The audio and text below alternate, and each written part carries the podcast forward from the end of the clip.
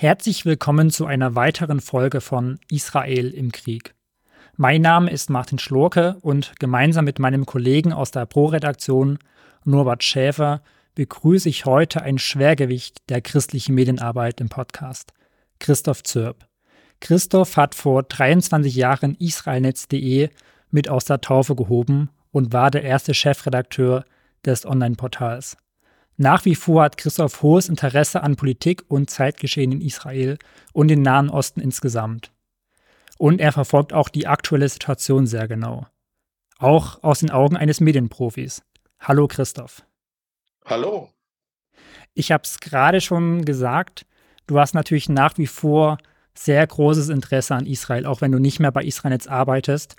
Vielleicht kannst du uns ganz kurz reinnehmen. Vor vier Wochen griff die Hamas Israel an. Wie hast du diesen 7. Oktober damals erlebt? Ich bin wach geworden, mein, mein Handy weckt mich und ich habe sofort gesehen, aufgrund der Nachrichten, die kamen auf dem Homescreen, dass da irgendwas ganz, ganz anders war als sonst. Und es hat mich dann das ganze Wochenende beschäftigt. Ich habe gesessen und bin rumgelaufen und habe alle verfügbaren Kanäle angezapft, die ich kannte, um mir da ein Bild der Lage zu verschaffen. Das Ganze ziemlich unemotional, sage ich mal. Das kam später. An diesen ersten beiden Tagen, da habe ich wirklich geguckt, was, was ist passiert, wie groß ist das Ausmaß und was macht Israel jetzt? Das hat mich interessiert. Vor zwei Jahren, das war am Jahrestag der Anschläge vom 11. September in den Vereinigten Staaten, hast du einen Gastbeitrag bei Israel Netz geschrieben und darin geschildert, wie du an dem Tag als Chefredakteur, damals noch für die Medienzeitschrift Pro, wie du diesen Tag erlebt hast. Du schriebst auch von Menschen im Nahen Osten, die vor Freude Süßigkeit verteilt haben. Das erinnert mich an Bilder vom 7. Oktober aus Berlin. Für dich ein Déjà-vu? Ja, aber das machen die ja immer.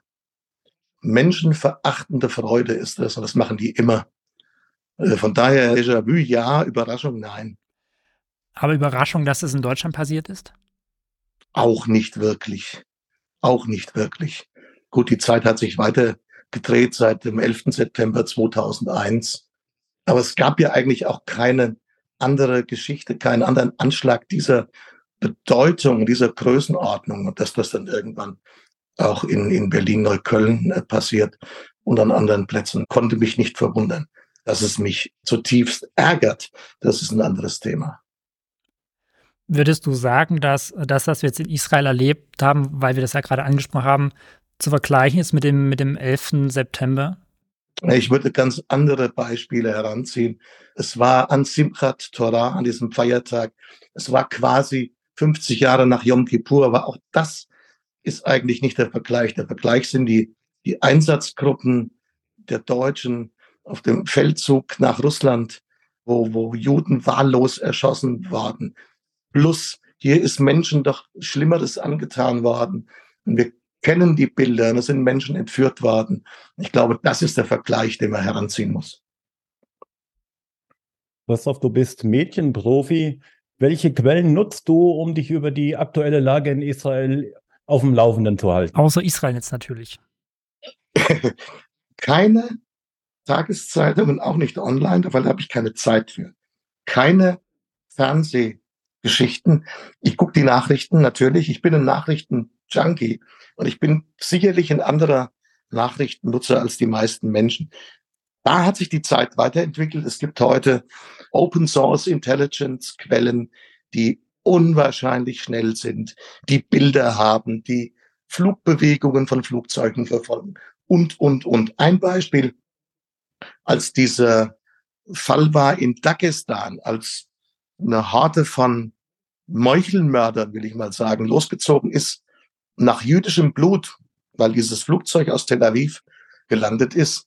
Das hatte ich 90 Minuten vorher, bevor es die ersten israelischen Online-Zeitungen hatten und drei Stunden vor den Deutschen. Was ich nutze jeden Tag ist mittlerweile äh, Times of Israel. Das ist eine israelische englischsprachige Nachrichtenquelle und gelegentlich auch Arutz Sheva. Eine gute alte Geschichte, Norbert, oder? Ja, ist noch bekannt. Warum gute alte die Geschichte? Hatten wir, Die hatten wir damals als, als blauen Button auf der Homepage von Israelnetz. Das war eigentlich ein Siedlersender, betrieben von Rabbis und Journalisten und die sendeten vom Meer, weil das außerhalb Israels war. Und irgendwann durften sie dann Sendeanstalt bauen. Das war in Bethel in, in Samaria. Und die bauten damals eine Online-Redaktion auf, englischsprachig. Und denen wollten wir ein bisschen helfen. Und dann haben wir das quasi so als Werbebutton auf die, auf die Homepage gebracht. Arutz Sheva, Kanal 7. Gibt's heute noch. War immer das Schnellste, was man klicken konnte zu Israel. Heute gibt's Schnelleres, aber die sind immer noch gut.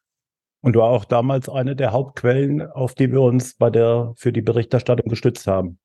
Ja, ja, kann man so sagen. Aber auch damals hatten wir schon Sachen, die sowas ähnliches wie, wie OSINT-Geschichten heute sind, also Open Source Intelligence. Wir hatten Zugang zu Pager-Nachrichten, waren viel, viel schneller als viele andere Medien, was auch notwendig war. Wir haben Social Media, da werden wir gleich nochmal drauf zu sprechen kommen. Du hast gerade schon zu die israelischen Nachrichtenseiten, die englischsprachigen, die hebräischsprachigen erwähnt. Es gibt auch arabischsprachige Medien oder arabische Medien, die dann ins Englische übersetzt werden, Al Jazeera zum Beispiel, auch andere, auch aus den Palästinensergebieten. Sind das für dich auch Quellen, die du, die du nutzt? Nein. Nimm mal Al Jazeera, katarische Firma. Die glauben ja nicht mal ihren eigenen Fernsehbildern. Also wer dieses Drama erlebt hat, rund um dieses Al-Achli-Krankenhaus am 17. Oktober, wo es hieß, die Israelis hätten drauf gebombt, und es gäbe hunderte von Toten. Da hat Al Jazeera die Bilder gehabt, die, die gezeigt haben, nee, das ist anders. Und nee, die glauben es bis heute, dass es Israel war, obwohl es widerlegt ist. Wenn ich da noch ergänzen darf, das sind Sachen, die mich aufregen im, im heutigen Journalismus, dass man immer sagt, two sides, es gibt zwei Seiten. Das mag richtig sein in der Berichterstattung über eine Bundestagsdebatte. Ne, Regierung hat eine Stimme, die Opposition auch, das ist gleichwertig äh, Verzeihung, der Geheimdienst von einer Terrororganisation das Gesundheitsministerium von einer Terrororganisation, die Kinder entführen, die Frauen schänden, die Leute umbringen. Peaceniks, also friedliche Leute in Kibbutzim, keine, keine Siedler. Das ist nicht satisfaktionsfähig. Und da muss ich sagen, Norbert, wir beide haben Journalismus gelernt in einem anderen Jahrtausend und wir haben gelernt, der Sache auf den Grund zu gehen. Einfaches Beispiel, wenn einer sagt, die Sonne scheint und der andere behauptet, es regnet, dann habe ich nicht die zwei Seiten als Journalist nebeneinander zu stellen. Dann mache ich das Fenster auf und schaue nach und dann weiß ich's. Und das ist so eine Sache, die mich wahnsinnig ärgert. Da gibt es genug Beispiele, äh, die man bringen könnte. Ja, ich lasse erstmal gut sein, vielleicht komme ich da drauf noch. Wir haben jetzt, oder ich habe es ja vorhin schon gesagt, wir wollen auch über soziale Netzwerke sprechen. Die sind in der Geschwindigkeit, in der Verfügbarkeit der Informationen viel, viel schneller. Also das, was du vorhin sagtest, habe ich mich ein Stück weit wiedergefunden, dass ich zum Beispiel über Twitter oder X, wie es jetzt heißt, viel schneller manche Dinge erfahre und dann erst ein, zwei Stunden später ich das irgendwie auf den Online-Portalen von großen Medienhäusern wiederfinde. Das heißt, es ist ein Vorteil die Geschwindigkeit. Nun liegen aber auch Nachteile dann offensichtlich auf der Hand. Vielleicht kannst du da so ein bisschen noch sagen, was sind aus deiner Sicht gerade in Bezug zu Israel, den Nahen Osten, Nachteile dieser sozialen Netzwerke? Also man muss schon wissen, was man liest. Und wenn man Nachrichten haben will, dann muss man seriöse Quellen finden. Die findet man, indem man Sachen liest und die bestätigen sich dann. Und wenn das ein Muster ist, dann ist die Quelle seriös. Ich weiß nicht, soll ich mal ein paar Beispiele nennen, die ich nutze? Sehr gern. Um das mal praktisch zu machen. Ja, da gibt es zum Beispiel den einen, der heißt OSINT Defender, O-S-I-N-T Defender, wie Verteidiger. Der sitzt in Georgia, US und hat alles. Also wenn, wenn die Hamas-Raketen schießt, dann hat der die, die, die Warngebiete, Red Alerts. Der andere heißt Aleph. Also Aleph wie der erste Buchstabe im, im Alphabet, Aleph mit PH. Der ist geboren im Iran, der kann Arabisch. Der ist manchmal noch schneller als der OSINT Defender. Und am, am Freitag letzter Woche gab es ja diese Rede von, von Nasrallah, dem Chef der Hisbollah in, in, in Libanon, eine ganz enttäuschende Rede am Ende. Wahrscheinlich am, am enttäuschendsten für die Hamas. Aber der Aleph hat das übersetzt und zwar on the fly, sofort. Und das war eine gute Quelle. Hat dann auch irgendwann geschrieben, also wenn er mich fragt, der wird keinen Krieg erklären. Und so kam es dann auch. Die sind gut, wenn es ums schnelle Geschäft geht. Und dann gibt's noch, noch eine Quelle aus Österreich, ein Think Tank, MENA Watch. Die sind gut, wenn es um die Hintergründe geht und wie sich Leute positionieren. Die haben auch diesen ganzen Kram in den sozialen Medien im Blick, wo gehetzt wird ohne Ende. Und Memory in Washington, auch ein, ein Think Tank, die recht gute Übersetzungen haben aus dem Persischen, aus dem Arabischen und, und, und. Also, es hilft nichts, Hashtag Israel einzugeben oder Hashtag Gaza und dann zu gucken, was da so gemeldet wird. Das führt einen in den Schlamm irgendwann. Aber wenn man die guten Dienste identifiziert, denen folgt, dann gewinnt man einen ganz guten Eindruck. Wer zurzeit in den sozialen Medien sich über die aktuelle Lage in Israel informieren will, der stößt auch sehr schnell eben auf recht schreckliche, doch wirklich grausame Bilder. Wie bist du damit umgegangen? Wie gehst du damit um? Ich habe sie mir angeschaut, Norbert, und kennst dann meine Position. Wir hatten vor 23 Jahren, fast genau um diese Zeit, den Fall in Ramallah. Da sind israelische Reservisten, Soldaten also, aus Versehen nach Ramallah reingegangen, haben sich in der Polizeistation versteckt. Den Lynchmob hat sie rausgeholt, hat sie ermordet und an Fahrzeugen durch die Stadt geschleift. Diese Bilder waren verfügbar. Und wir haben dann damals bei Israel Netz gesagt, wir machen die öffentlich. Natürlich nicht einfach so. Weil man kann nicht einfach Leuten diese, diese Bilder servieren. Wir haben gesagt, wir haben die Bilder. Die Bilder sind furchtbar. Wer sie sich angucken will, wir haben eine Stunde oder so, die online und dann musst du noch mal zweimal klicken und dann kamst du da drauf.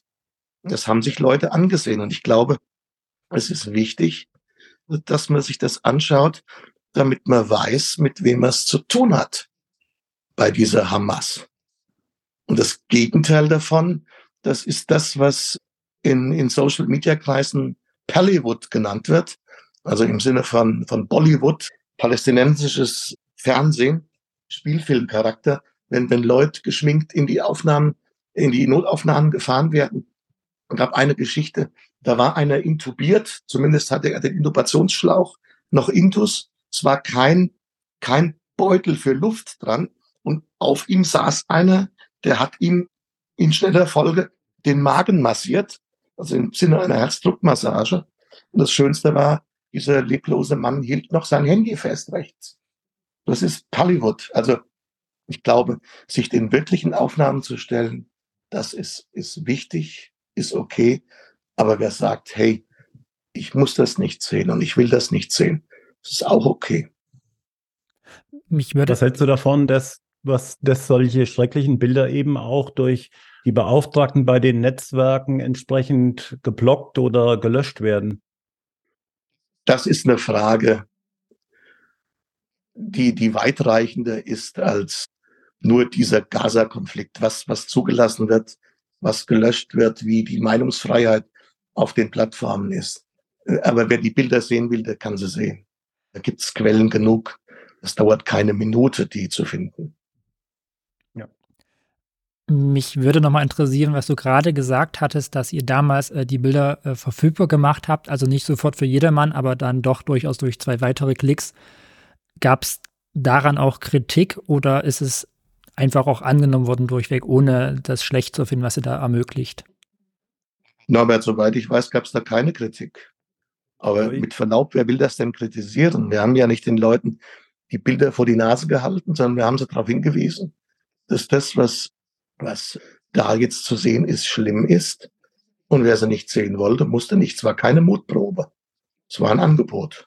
Also ich kann mich auch an keine entsprechende Kritik erinnern. Allerdings, das muss man dazu sagen, hatte damals Ethernet keine Kommentarfunktion. Es gab auch keinen einfachen Rückkanal, wie du das jetzt in den sozialen Medien hast. Also das alles hatten wir da im Dienst überhaupt noch nicht.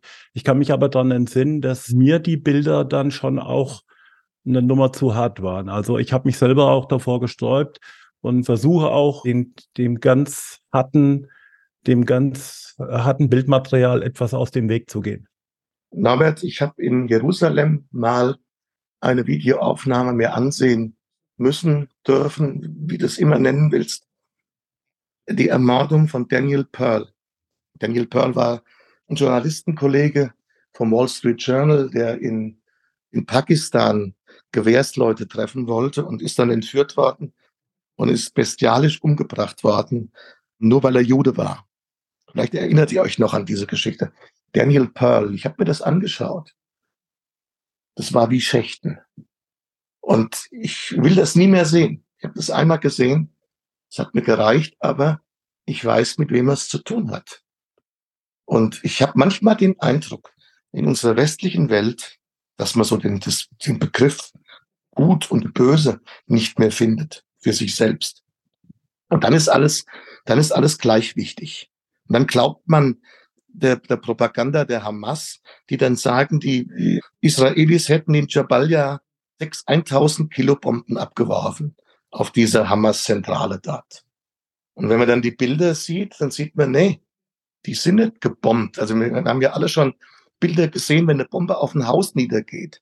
Da siehst du Brandspuren. In Jabalia sahst du gar nichts. So.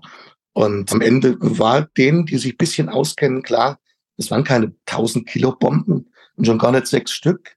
Das waren GPOs, GPU 28, also Bunkerbrecher. Und diese Bunkerbrecher, die sind sehr genau gelenkt. Die gehen 30 Meter in den Boden, lösen da erst aus, machen unten alles kaputt und oben gibt's ein Erdbeben. Und genau so sah das aus. Und wenn ich dann in deutschen Medien lese, äh, die würden da bomben in diesen engen Straßen von Jabalia und das können wir nicht so genau steuern.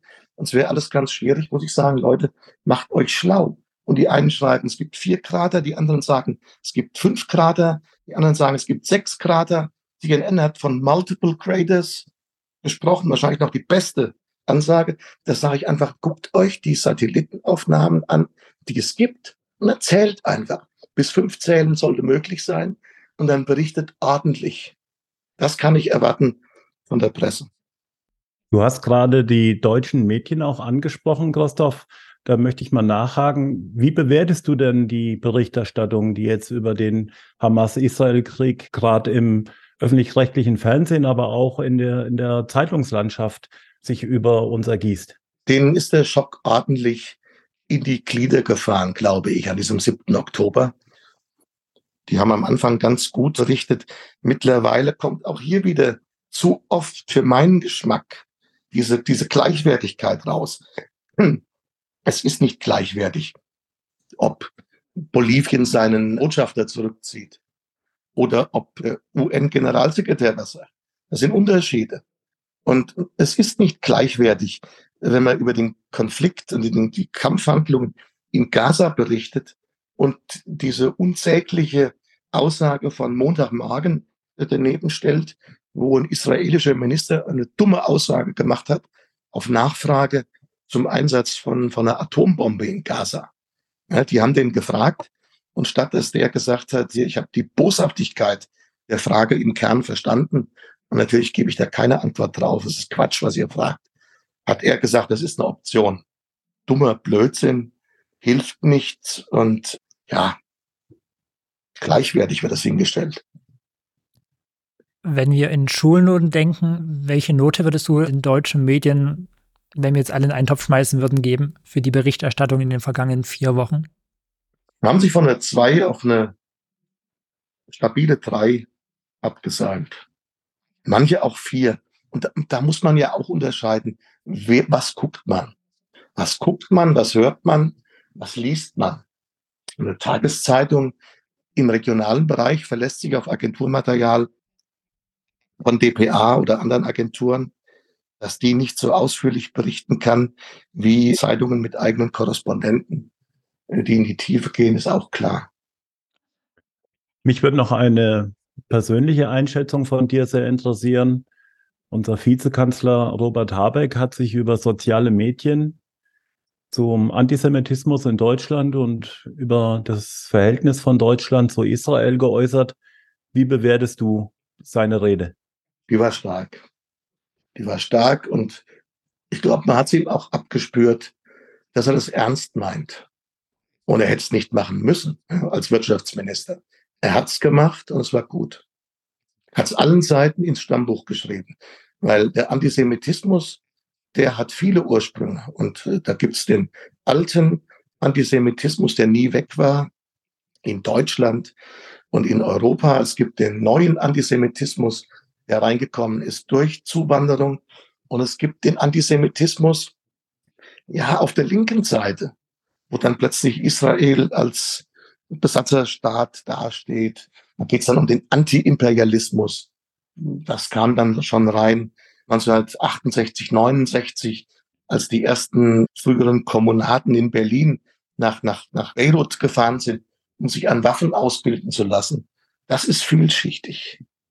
Antisemitismus ist was Teuflisches und versteckt sich hinter vielen Masken. Was ist denn Israel-Kritik? Hast du schon was gehört von Dänemark-Kritik oder von Surinam-Kritik? Das ist alles Quatsch. Und dem muss man entgegentreten. Und das hat Habeck gemacht und ich sage Respekt.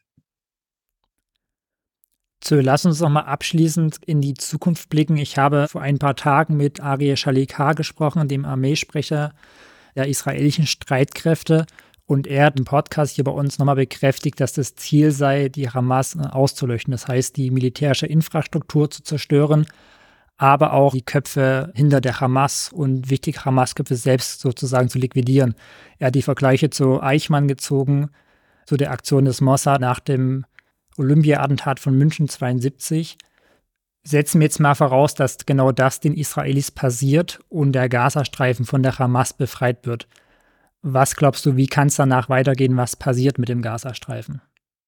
Das ist eine ganz schwierige Frage, auf die es keine einfachen Antworten gibt. Ja, ich stimme dir zu, sie werden die da rausholen. Das wird schwierig, das wird blutig, aber das wird passieren. Wer nachher Gaza führen kann, ob das die palästinensische Autonomie ist, ich weiß es nicht. Und vor allen Dingen bin ich sehr gespannt, welcher Druck dann auf Israel entsteht im Blick auf eine Zwei-Staaten-Lösung. Die Hamas will keine Zwei-Staaten-Lösung. Die Hamas will ein Kalifat. Die Hamas ist auch keine palästinensische Nationalbewegung wie die Fatah oder die anderen in der PLO. Hamas wollte das nie. Ich weiß es nicht. Ich habe keine Ahnung. Da dürfen wir gespannt bleiben. Aber ich kann mir vorstellen, dass die Welt dann enormen Druck ausüben wird auf Israel, zwei Staaten zuzulassen, mit all den Problemen, die das dann mit sich bringt. Die Sicherheitsfrage ist ungeklärt. Israel ist zwischen Tulkarem und Natanja 15 Kilometer breit nur. Und die Frage, wer die Jordan-Grenze sichert, das wird dann sehr spannend. Ich weiß es nicht und das ist dann ein Thema für den Podcast vielleicht in einem Jahr den wir machen können miteinander. So, ich weiß, dass du sehr viele Kontakte auch nach Israel hast und ich vermute einfach, dass einige von deinen Kontakten entweder selber jetzt im Waffenrock stecken, einberufen worden sind als Reservisten oder vielleicht Kinder jetzt in die Armee schicken müssen. Was schreibst du deinen Kontakten in Israel jetzt? Maseltov. Alles Gute, viel Glück. Der Hüter Israels schläft und schlummert nicht. So, wir danken dir für das Gespräch und halten fest, dass wir uns in einem Jahr wieder zusammensetzen und gucken, was dann daraus geworden ist aus möglichen Plänen mit dem Gazastreifen. Vielen Dank. Sehr gerne. Danke für die Zeit.